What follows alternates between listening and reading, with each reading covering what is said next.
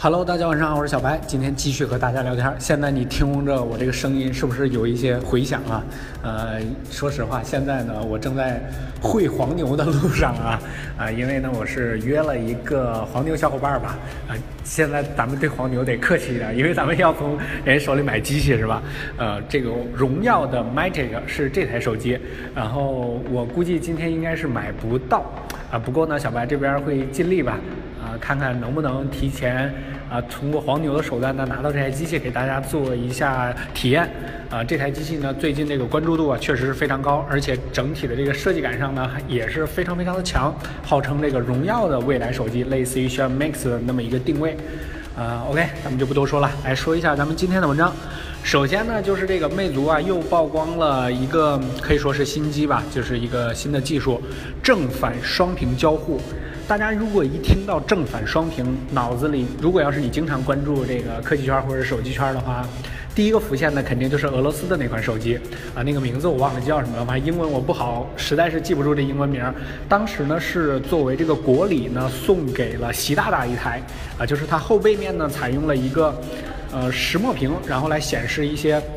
时间啊、消息啊，或者天气这一些呃辅助类的东西，呃，正面呢是一块屏幕，它的那个整个设计啊，就是哎，还有点类似于这个荣耀那个 Magic 是吧？然后它就是两面呢都是曲面的，拿在手里的那种手感呢还是很好。我呢确实是摸过一次这些手机啊，因为在一个体验会上是摸过，啊，整个这个手机的做工呢还是挺不错的。如果魅族采用这种方案来说的话，国内肯定是首创，因为国内目前呢确实是没有呃这方面的技术或者说。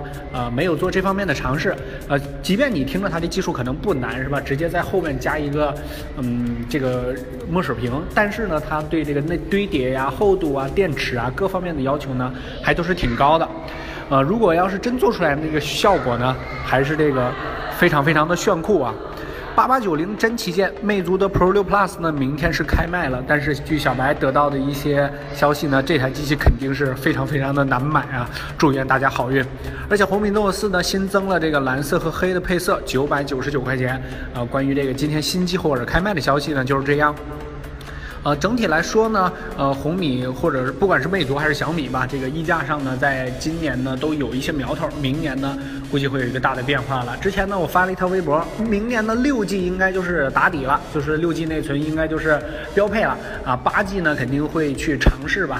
呃，明年如果要是按照现在爆料来说，小米依旧是第一个首发啊这个八三五或者说是小米六的这个旗舰呢，那那那么这个它的溢价程度应该就代表了明。明年国产手机呃整体的溢价趋势了，华为肯定还会更高一些，是吧？华为因为从今年就开始了，呃，如果让大家预测一下，你觉得这个明年的小米的第一台旗舰，或者说国产明年的第一台旗舰，啊，售价会是多少呢？